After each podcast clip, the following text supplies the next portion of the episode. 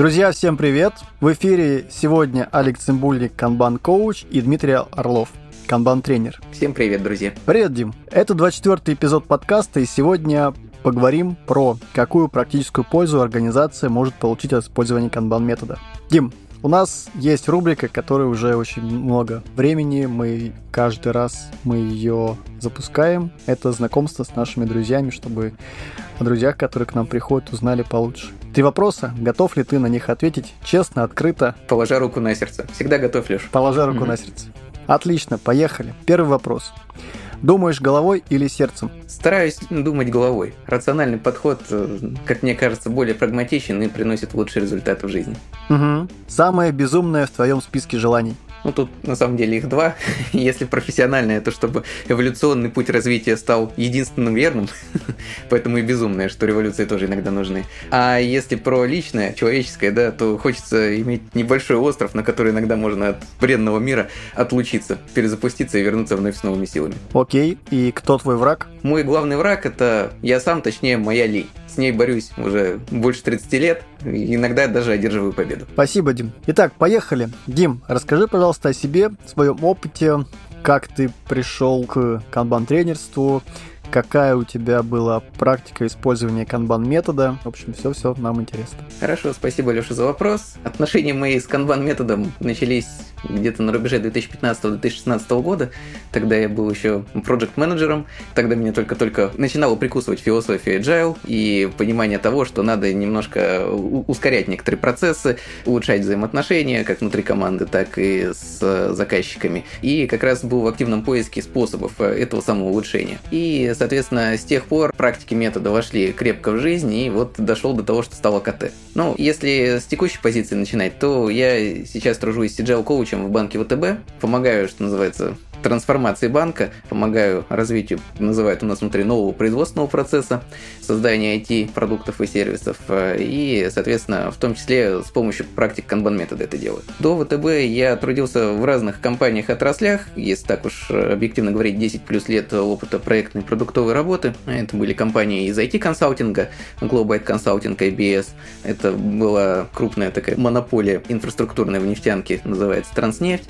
И также трудился на благо благо российских железных дорог. Ну, в общем, разное в жизни было. И если говорить о том самом рубеже 2015-2016 года, там я как раз был в консалтинге с достаточно такой немаленькой командой для меня на тот момент, больше 20 человек. Мы занимались тем, что строили отчетность над хранилищем банка, причем в сжатые сроки, как обычно, все буквы правильно сказаны.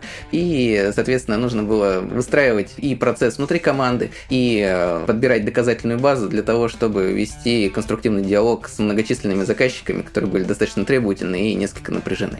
Тогда как раз 6 базовых практик канбана я, в общем-то, и применил. Еще и до конца не понимая, что это такое. Ну, с тех пор вырос, что называется, и, соответственно, канбан использую не только как э, способ э, непрерывных улучшений, но еще и эволюционного развития.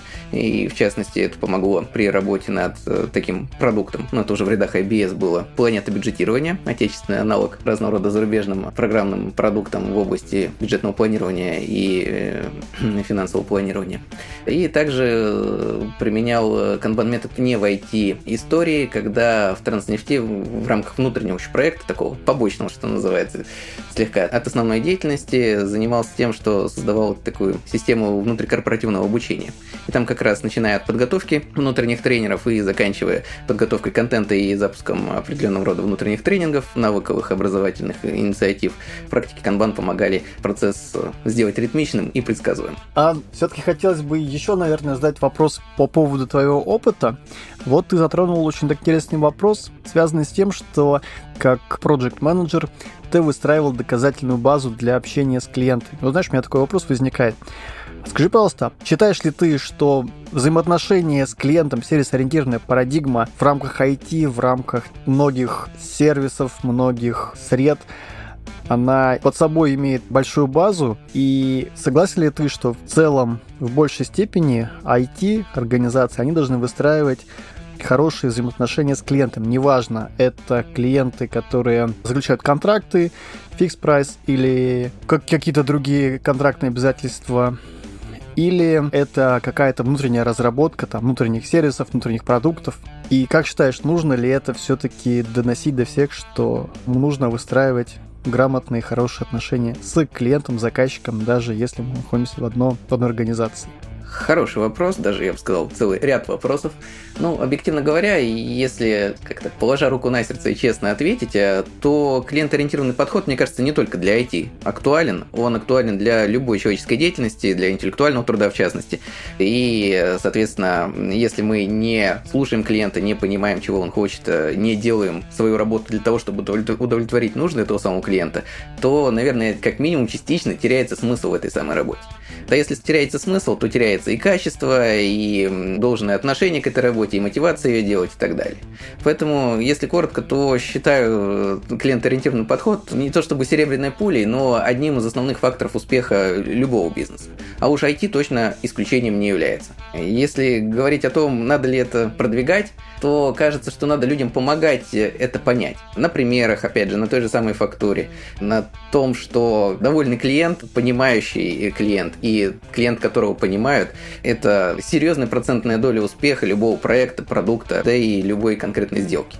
Безотносительно того, фикс прайс она или мы по T&M что-то там делаем в руках опытного менеджера, заказчика и так далее. А скажи, пожалуйста, были ли у тебя в практике такие моменты, когда тебе приходилось доносить сервис-ориентированную парадигму и все-таки убеждать людей, что действительно это помогает нам и клиенту. Да, такие истории были, это однозначно, и начиналось это все как раз первый опыт применения гибких подходов э, и канбан-метода, когда непосредственно конкретным участникам проектной команды нужно было объяснить, что они не просто притворяют какой-то ТЗ, какую-то спецификацию в относительно работающее ПО, а еще и удовлетворяют э, потребность, они выступают в роли сервиса, что называется. То есть у них есть на вход нечто, что называется, как э, на вход сервиса, на вход команды, так и эта команда дает на выход результат, который, по идее, служит и мерилом успеха этой самой команды, и мерилом успеха проекта, и в том числе делает отношения с теми самыми пользователями более теплыми, если понимать, что несешь в пользу, несешь ценность и э, работаешь, как говорится, как сервис для конкретного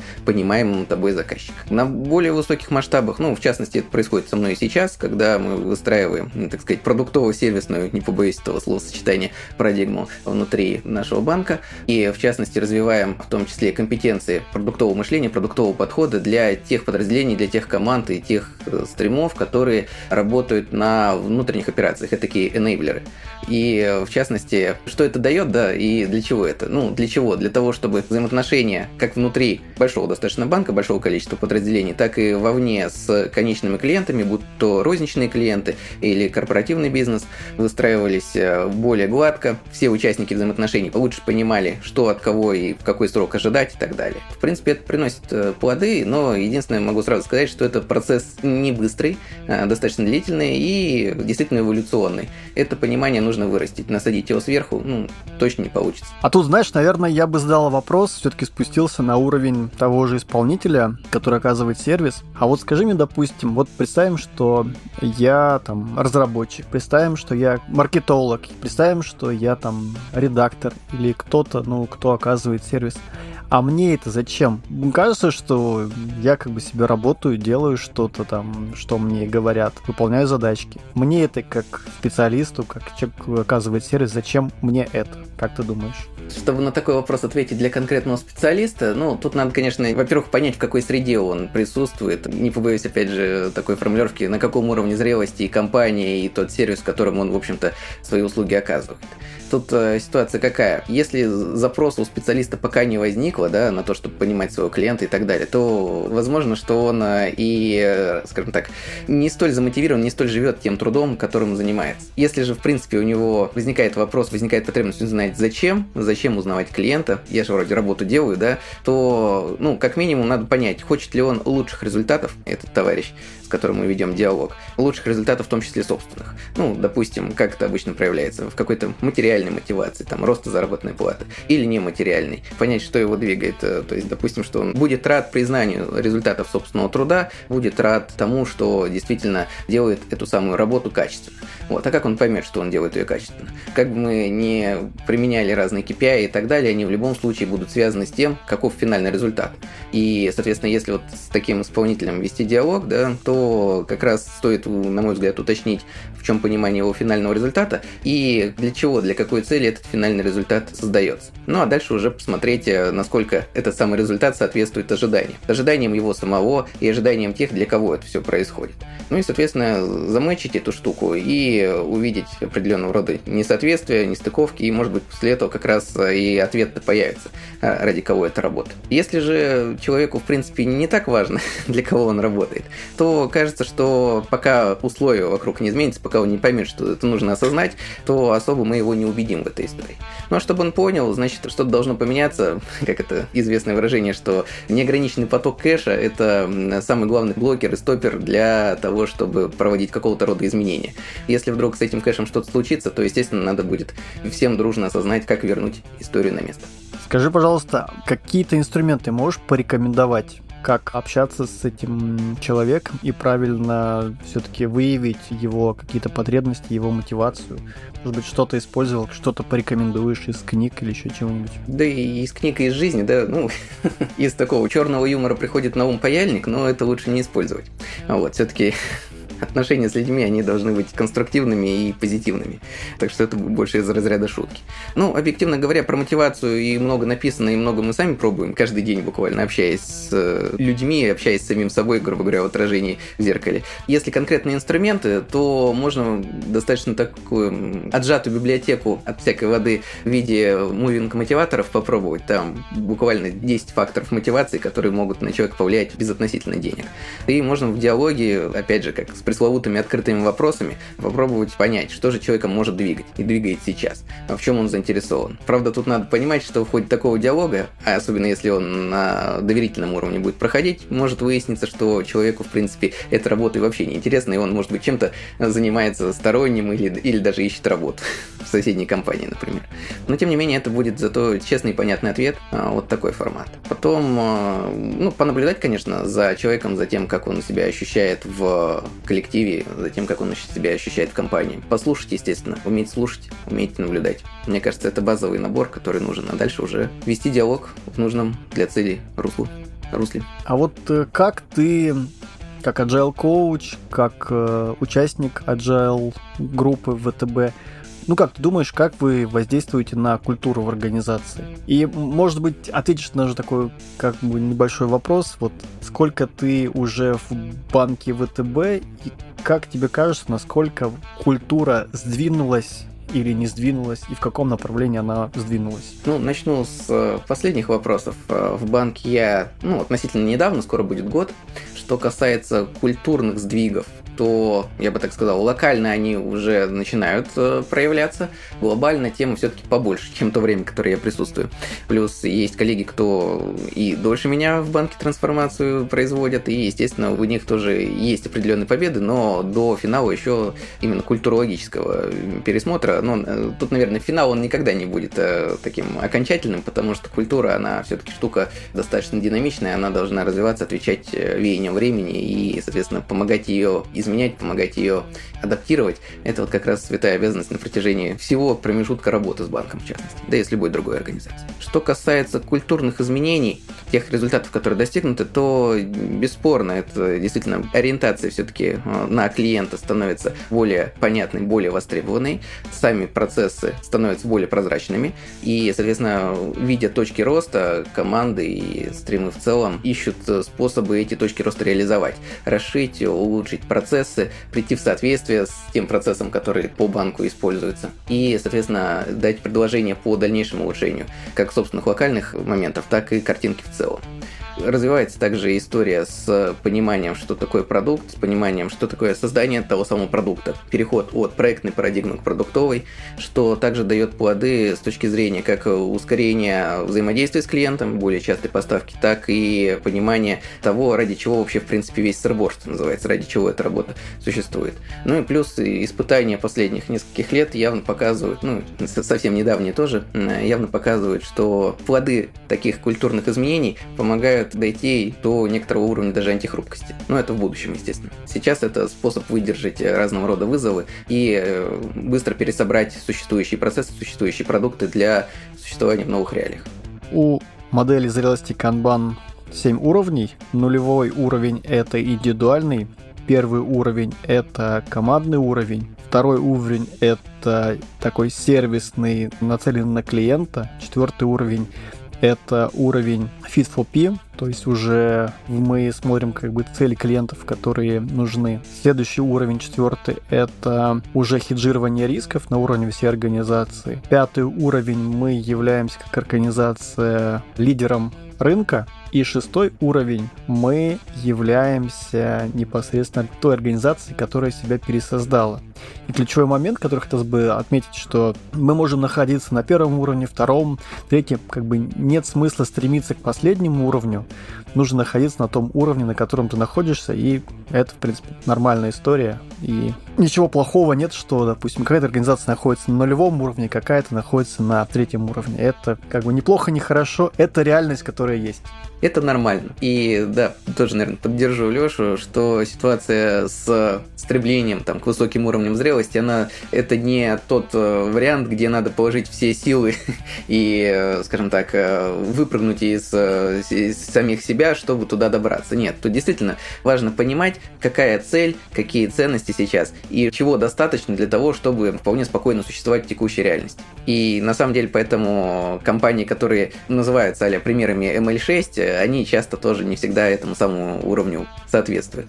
Я знаю, что на предыдущих канбан-токсах уже приводились примеры IBM и так далее. Да, ну там тоже по истории компании, если посмотреть и потому, как она развивается, это нормально, если компания в конкретный момент времени может э, себя ощущать не созданной исключительно для выживания, такой на, на высоком уровне, уже пережившей все грабли, но и вполне может себе позволить каким-то новым бизнесом, новым направлением, открытым недавно, э, наступить на уровень, например, ML3, это вот тот самый э, Fit for Purpose, или вернуться к Customer Driven подходу. Это нормально. Да, я поддержу. Скажи, пожалуйста, вы все-таки на этом уровне используете непосредственно фреймворк Fit for P или вы как-то в цели клиента заходите по-другому?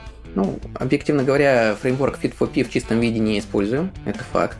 Ну и надо еще пояснить для слушателей, что название третьего уровня зрелости по Kanban Maturity модель Fit for Purpose, оно, хоть оно и созвучно с фреймворком, оно не всегда предполагает использование исключительно этого фреймворка. Это все-таки история про мультисервисную историю, про взаимодействие нескольких даже, может быть, стримов по направлению к клиентскому удовлетворению потребностей. Цели клиента. Угу. Да, достижение цели клиента, как раз э, ради чего эти сервисы создавались. Ну, если вот э, посмотреть, например, на отдельные направления, ну, как устройство самообслуживания, например, и так далее, то там как раз э, мультистримовая история, которая в таком едином порыве, не без так называемых транзакционных издержек внутри, но тем не менее, работает над тем, чтобы у клиентов тех самых ATM, банкоматов было в определенном смысле счастье чтобы цель использования устройств, цель обращения к банку посредством этого интерфейса, она была достигнута. И это действительно комплекс продуктов, и это действительно уже уровень не отдельных команд, а взаимодействие между ними, выстраивание такого, ну, большого сервиса, что называется. Большого сервиса, который отвечает нескольким даже направлениям целей и технической надежности, безопасности, и клиентскому там, удовлетворению с точки зрения розницы и так далее. Окей. А скажи, пожалуйста, вот на уровне стрима владельцы продукта, CPO, поддерживают ли они это направление, да, и как все-таки инструменты, которые ты озвучил, да, как они ими используются? Я знаю, что многие там строго проводят какие-то глубинки, кто-то проводит CastDev, кто-то пытается проводить те же самые Fit for Peace Callbox смотрят как бы по сегментации. Вот что, может быть, поделишься, что используете вы? Ну, тут э, больше, конечно, к нашим продуктам вопрос, как говорится. То, что они используют, и то, что рекомендуем на внутренних тренингах, на таких продукт коуч сессиях это вот э, как раз тот набор инструментов, о котором говорил, плюс я точно знаю, что те же самые руководители стримов, те самые CPO, которые как раз в данном направлении, ну, в школе мы сегодня это направление рассматриваем, банкоматное, они как раз очень ценят э, сбор и качество данных о клиентах. И вот тот самый data-driven подход, так называемый, он э, во многом основа для того, чтобы и решения принимать, и самим развиваться. Что касается построения клиентского пути, понятно, замеров, телеметрия в определенном смысле, это все есть, естественно, но как это design присутствует. Естественно, еще и есть некоторого рода research and development инициативы, когда новые подходы, новые даже аппараты используются на пилотных там группах, на точках и проверяется, как это все будет э, работать, насколько клиент достигнет своей цели. Ну и плюс, э, естественно, на основе собранных данных э, еще и процессная статистика, то есть отказы технических средств, понимание понимание, как с ними бороться, в чем-то даже предугадывание. Ну и в дальнейшем выстраивание существующих технологий для того, чтобы процесс взаимодействия клиента и банкомата шел максимально безболезненно для самого клиента. То есть, э, чтобы не было банальных сбоев, там, замятий, купюр и так далее, ну и тому подобное. Создаются разного рода условия, разного рода инструменты для того, чтобы вот э, такое вот клиентское счастье сохранялось. Ну, это как пример такой, коротко из жизни. Такой вопрос, да, действительно, как бы мы очень много обсудили по поводу использования, по поводу каких-то инструментариев, да, но такой вопрос. Все-таки, как ты думаешь, какую практическую пользу организация может получить от использования канбан метода? От использования шести практик, от использования части Fit for P, от использования хеджирования рисков практик, КММ. Ну, начнем, наверное, с базовых практик. Мне кажется, что с них обычно все начинается, и основная польза, как это эволюционно дальше прорастает, и сами практики тоже начинают играть новыми красками на новых уровнях зрелости.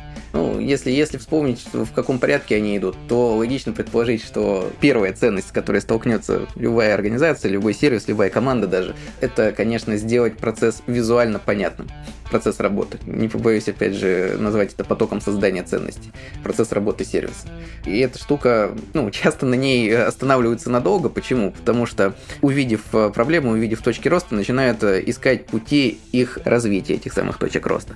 Тем не менее, увидеть проблему, понять, что то, как мы работаем, это хорошо, но можно делать лучше, и есть конкретные моменты, где вот это вот можно применить, это, наверное, первая основная польза, которая в дальнейшем создает историю успеха использования практик канбан метода и позволяет применять все новые и новые. Управление потоком, а не людьми, ну, в любом случае, управление потоком, даже без относительно людей вокруг этого потока, это тоже история полезная на всех уровнях, э, что называется, иерархии компании, начиная от э, выстраивания и оптимизации загрузки, э, скажем так, участников конкретной команды, конкретного сервиса и заканчивая организационным дизайном вокруг потока создания ценностей.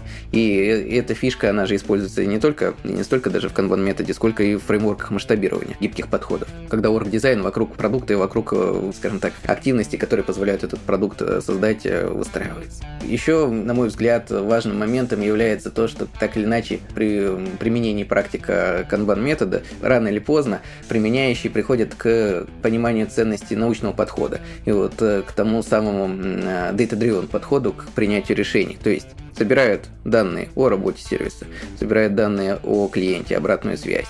На основе этих данных проводят определенного рода анализ и, опять же, находят подтверждение гипотезам о точках роста, находят новые инсайты, новые гипотезы для работы с клиентами и улучшения уже их пути. Находят нужным для себя выстраивать в дальнейшем тот самый апстрим, о котором вот уже заходила речь у нас, и фильтровать задачи, которые приходят в дорогостоящую delivery часть, ну, чтобы заниматься действительно тем, что нужно, а не всем подряд. Давай сразу поясним, когда мы далеко не ушли, что такое апстрим, что такое даунстрим. Конечно, мы это разбирали на прошлых подкастах и прям рассказывали, но, может быть, твое мнение, твоя практика, как бы, что это такое, как, может быть, вы это выстраивали и как это работает ну, в твоей практике. Давай начнем с апстрим. Что это такое? Да, ну, грубо говоря, это подход, набор инструментов, набор практик для того, чтобы выстроить э, понятную и надежную систему, грубо говоря, фильтрации запросов к э, тем, кто осуществляет ту самую поставку ценности для клиентов. Если хотите, часто сравнивают с воронкой, э, иногда даже с воронкой продаж. Но это не совсем хорошая аналогия, но тем не менее. Когда на входе в эту воронку поступают все потенциальные бизнес-возможности, иногда их называют опционами, ну, в разных, как говорится, переводах в разных контекстах, возможности, которые бизнес так или иначе может реализовать. Принесут они ценность э, для клиента и для бизнеса или нет, это уже еще предстоит выяснить. И, соответственно, если мы начнем пытаться объять необъятное и выполнить, реализовать все эти возможности, то, как в известной русской поговорке, побежав за двумя зайцами, мы можем не догнать ни одного. И, соответственно, нужно в какой-то момент времени приходить к суровому выбору, какая из этих возможностей будет реализована, какая нет. Но, естественно, чем сложнее бизнес, э, чем сложнее продукт или даже портфель продуктов, с которыми работает этот бизнес, тем жестче нужна эта самая фильтрация, тем больше этапов, э, тем сужение вот этой самой вороночки должно происходить. И, соответственно, тем жестче должен быть отбор этих самых инициатив, чтобы реально в продакшн попало то, что принесет гарантированную ценность, то, чтобы гипотеза была проверенная, валидная, и чтобы не тратить ценный ресурс и не упускать время на то, чтобы делать ту работу, которая не нужна вовне. Это вот апстрим. Что касается даунстрима, это та аналогия еще одна, труба, наверное, да, которая уже вот эту отфильтрованную работу притворит в жизнь, создаст готовый функционал, э, готовый продукт э, и отдаст его конечному пользователю. То есть те, кто отфильтрованную бизнес-возможность, действительно подтвержденную, смогут реализовать, и тот процесс, в рамках которого эта реализация произойдет. И, соответственно, важно понимать, что точка стыка вот этого самого апстрима и даунстрима – это одна из точек принятия обязательств, когда, в общем-то, происходит понимание, что эту работу мы точно делаем, что она ценна для клиента и что мы можем ее взять в работу и реализовать. Тут я бы, с твоего позволения, дополнил, что это может быть как клиент, или это может быть непосредственно заказчик, который находится внутри организации, и мы с ним общаемся, условно говоря, каждый день, и каждый день можем его увидеть. А скажи вот такой момент, сделай шаг назад, и хотелось все-таки у тебя узнать, да, то есть тоже такой вопрос. А потом мы вернемся к шести практикам. Мне кажется, для тех, кто нас слушает, было бы интересно. А вот чем отличается парадигма продуктового подхода от сервисной парадигмы, от сервисного подхода? Это такой философский вопрос получается. Почему? Потому что есть много точек общих, которые хочется назвать, да, в том числе и ориентация на клиента, и создание результата скажем так, выяснение потребностей заказчика и так далее. Ну, я бы сказал так. Продуктовая парадигма от сервисной, наверное, будет отличаться в фокусе внимания фокус э, внимания продуктовой парадигмы именно на так называемый черный ящик, который собирает в себя потребности, ожидания боли клиентов и на выходе выдает результат, который позволяет заработать денег. С точки зрения сервисной парадигмы, мы выстраиваем нашу работу для того, чтобы вот этот самый черный ящик, грубо говоря, создать, чтобы он предсказуемо, ритмично появлялся, появлялась ценность для клиента, и, соответственно, оперативно можно было что-то поменять, если вдруг пожелания изменятся, или перечень клиентов тоже как-то расширится или сузится и так далее. Поэтому грань на самом деле тонкая, тонкая, объективно говоря, но я все-таки придерживаюсь позиции, что фокус внимания тут немножко на разные вещи. Хотя разговор, в общем-то, идет об одном и том же, это не взаимоисключающая история, скорее взаимодополняющая. Угу. Спасибо. И давай вернемся к практикам, о которых ты начал рассказывать. Мы обсудили визуализацию, мы обсудили управление потоком, обсудили использование научного подхода. Давай двигаться дальше. VIP-лимиты. Как практика у тебя получалось их внедрять? Какие видел ты выгоды от внедрения этой практики? Петля обратной связи. Ну да, и непрерывное улучшение еще можно тоже. А, ну, по поводу петель обратной связи, с этой штукой, ну, наверное, может быть, мне везло, но тем не менее, проще всего было по внедрению. Почему? Потому что чаще всего обе стороны, грубо говоря, и клиент заказчика, и те, кто создает то, что заказчик ожидает, в принципе, понимают, что нужно обмениваться мнениями. Ну, начинается все это зачастую с того, что заказчик привычный к статусной схеме, к статусным встречам, хочет увидеть нужную для себя информацию, чтобы немножко успокоиться ну, как в традиционном project management. Но если шагнуть чуть дальше и попробовать понять этого заказчика, посмотреть глазами этого заказчика на ситуацию, то есть ради чего все это происходит, зачем нужно успокаиваться, затем, чтобы получить, грубо говоря, понимание, что тебя услышали, что тебя поняли правильно, и что ожидания и сроки, которые тебе говорят, что эти ожидания будут реализованы, они, в общем-то, ну, подтверждены какой-то информацией, подтверждены какими-то фактами. Соответственно, если периодически этой самой информацией обмениваться, то, естественно, петли обратной связи, они взаимно взаимно помогают такому симбиозу, что ли, возникновению симбиоза между заказчиком и теми, кто непосредственно создает продукт, непосредственно создает ну, информационную систему, в частности. Поэтому из статусных совещаний это может э, превратиться в вполне себе канбановскую терминологию встречу по пополнению.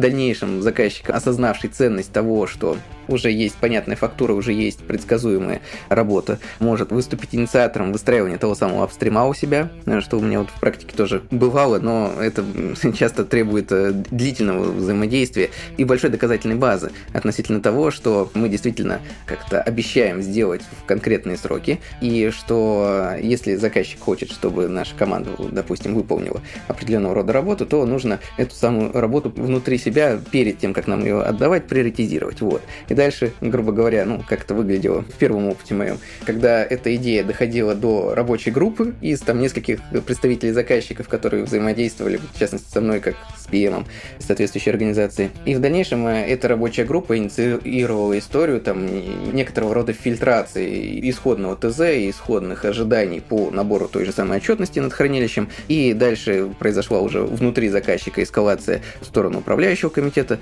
и на нем уже были рассмотрены предложения и приняты решения, которые, в общем-то, позволили этим самым спросом управлять. В общем-то, такой задаток апстрима появился. И в том числе эта практика в дальнейшем была применена и для других проектов, и для другого взаимодействия с другими проектами команды. Соответственно, что касается этой петли обратной связи, направленной на внутреннюю историю, на то, как э, сервис работает, то это встречи по обзору сервиса поставки или на ранних уровнях зрелости сейчас можно называть э, известным нам всем термином ретроспектива. Тоже, я думаю, что тут э, сложно преуменьшить значимость ретроспективы для команды, которая хочет улучшаться, для команды, которая действительно хочет э, понять, что можно сделать внутри себя лучше, как говорится, в следующий раз. И эти же самые преимущества, бенефиты, они характерны и для истории, когда мы от уровня команды поднимаемся на уровень сервиса, и от уровня конкретного сервиса выходим на уровень организации в целом. Вот как пример обратной связи, петель обратной связи, которые реально могут помочь компании. Просто как-то их нужно правильно готовить и проводить. Что касается VIP-лимитов, то эту историю бывает сложно продать, но тем не менее, если посмотреть на них не как на ограничение работы в процессе, да, незавершенной работы, но как на историю с выталкивающей и вытягивающей системой, то вот разница между pull и push системами, она, как говорится, заходит лучше, на моей практике обычно так бывало. И кажется, что через эту историю проще объяснить тем же самым тем лидам, руководителям разработки и так далее, да и заказчикам относительно ожиданий их от команды, что тонкая донастройка вот этого потока, который неоднороден, где-то уже, где-то шире, а с помощью тех же самых вот этих вот ограничений незавершенной работы, она позволяет э, как минимум соблюсти ритмичность и как максимум высвободить потенциальную возможность и ресурс для того, чтобы пропускную способность э, всей системы поднять. И в этом вот как раз плюс. Дим, а пробовал ли ты доносить э, мысль до исполнителей о том, что соблюдение VIP-лимитов помогают сохранить от перегрузок? И как вообще воспринималась ли эта информация на уровне исполнителей? На уровне исполнителей, ну, по-разному, на самом деле, воспринималось. Э, да, действительно пробовал, и не только пробовал, часто через это начинаю заходить, чтобы продать идею. И на тех же тренингах тоже объяснить, в чем ценность для конкретных участников сервиса и команды. Воспринимается по-разному. Часто люди, исходя из предыдущего опыта, исходя из какого-то понимания, так сказать, сложившегося, из традиции сложившейся работы, считают, что если ограничить э, незавершенную работу, то, значит, кто-то пойдет курить бамбук. Ну, так действительно возможно, и даже такое бывало в практике э, в моей, вот, э, что не очень хорошо воспринимается всеми, в том числе и участниками команды, потому что кто-то а говорит, что моя хата с краю, у меня VIP-лимит, я больше не, задач не беру. Знаете, даже еще история с тем, что подобного рода изречения на мемы некоторые попадают часто. Но логика в том, э, что если у нас не толпа из высококвалифицированных профессионалов, а действительно имеем дело с командой сплоченной, с людьми, которые, в общем-то, вокруг общей цели собрались, то понимание отдельными участниками, отдельными исполнителями получается совсем через другую парадигму. Через то, что у меня сейчас нет возможности продолжить свою работу, но есть причина, потому что, например, после меня идет узкая горлышко, поэтому мне ограничили объем задач, над которыми я тружусь. Соответственно, у меня, допустим, есть компетенция или у меня есть желание помочь это самое узкое горлышко расшить. Что я могу сделать для того, чтобы эту историю провернуть, что называется, притворить в жизнь? Ну и дальше начинается, могу ли я помочь тем, кто после меня по шагам потока создания ценности идет, и нужна ли эта помощь сейчас? Или мы просто слишком много взяли работы на себя и не можем ее никак завершить? Хороший повод порефлексировать, хороший повод э, посмотреть на историю как раз справа налево от завершенной работы до той, которая вот только поступила в систему. И, соответственно, появляется в каком-то смысле время у таких исполнителей и, наверное, возможность комплексно взглянуть на картину. И тут как раз практика, опять же, первой визуализации тоже помогает зачастую. А уже после этого, если люди заинтересованы в том, чтобы работать именно в команде, да, в каком-то едином таком производственном организме, то, естественно, VIP-лимиты уже дальше заходят. Если нет, то надо, опять же, поработать с культурой. Спасибо, Дим.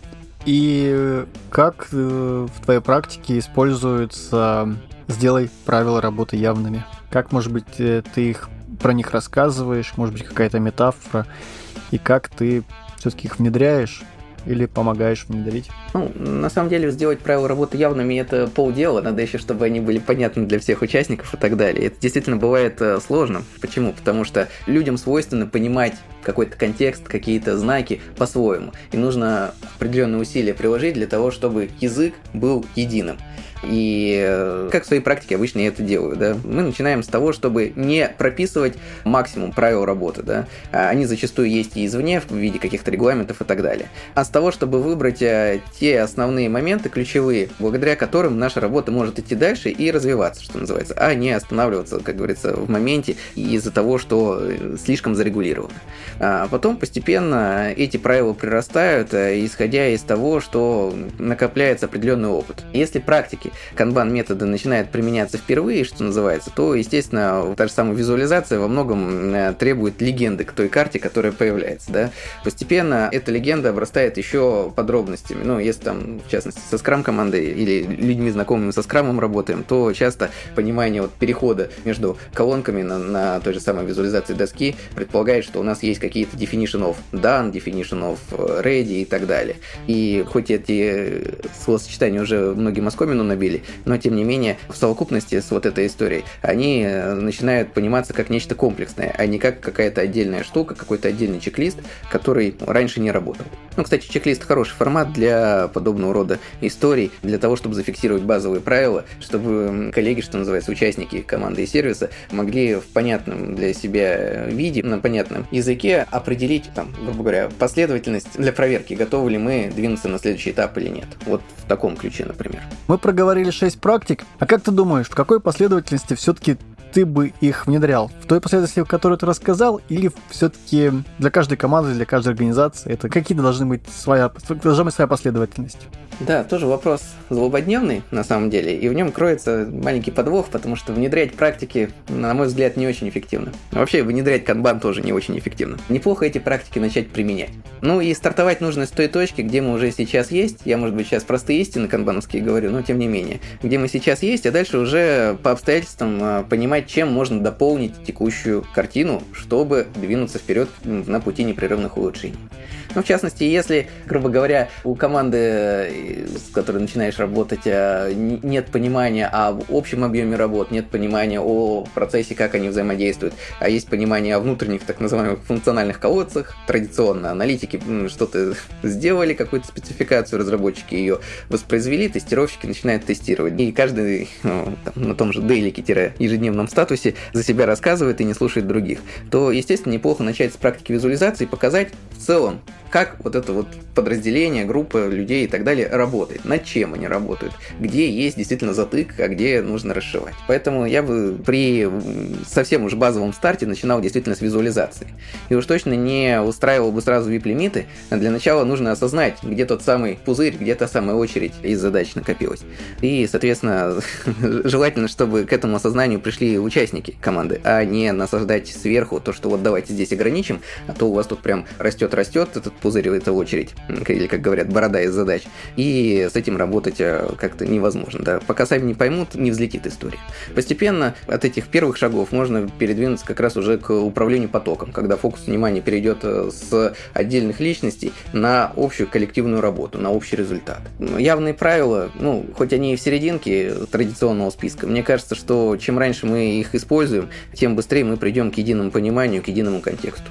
Но это тоже может быть частное мнение, основанное на собственной практике. Ну а внедрение циклов обратной связи, они тоже важны. И тоже, чем раньше мы начнем эту самую обратную связь собирать, как извне, так и внутри истории, тем быстрее мы сможем на основе полученной информации принимать решения и развиваться. Вот. И это как раз обеспечит э, то самое улучшение и эволюционное развитие, которое в фундаменте практик базовых канбан-метода. Да, Дим, спасибо.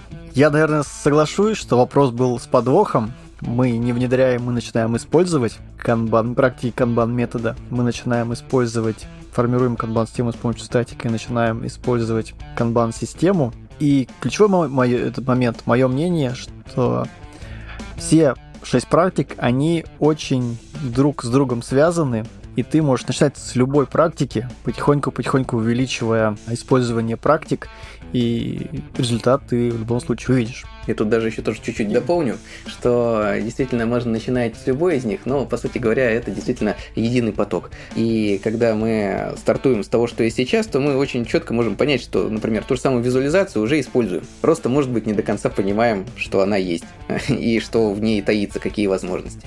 Или те же самые ограничения work in progress, VIP-лимиты. В любом случае, VIP-лимит, он уже существует, потому что больше, чем мы можем, нам вряд ли кто-то даст работу, да, потому что иначе эта работа будет будет завалено. Просто это нужно осознать и комплексно посмотреть на картинку. Поэтому, да, начинать надо с того, что есть сейчас, но смотреть в целом, а не на отдельные локальные участки. Можно начинать внедрять э, каденции обратной связи. Если у нас проектный подход, то у нас уже есть, условно говоря, статусные встречи. То есть на статусных встречах нужно уже их использовать. И не факт, что мы будем использовать доску, мы, скорее всего, мы будем использовать, не знаю, диаграммы Ганта, отслеживать по ним какие-то вехи. То есть у нас как бы по факту визуализации в виде доски нет, но то, что мы как бы готовы обсуждать, уже в принципе есть. И это петля обратной связи, которую нам нужно развивать.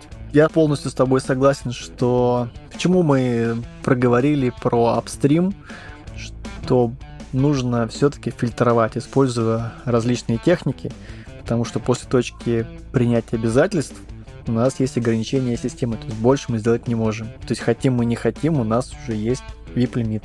Я с тобой, Дим, полностью согласен, что это нужно осознать. Дим, давай, может быть, подводить какие-то итоги нашего общения. Друзья, сегодня у нас Kanban Talks был Дмитрий Орлов. С Димой мы проговорили вещи, связанные с канбан методом. Мы проговорили и разобрали 6 основных практик канбан метода. Мы проговорили, в каком порядке лучше их использовать.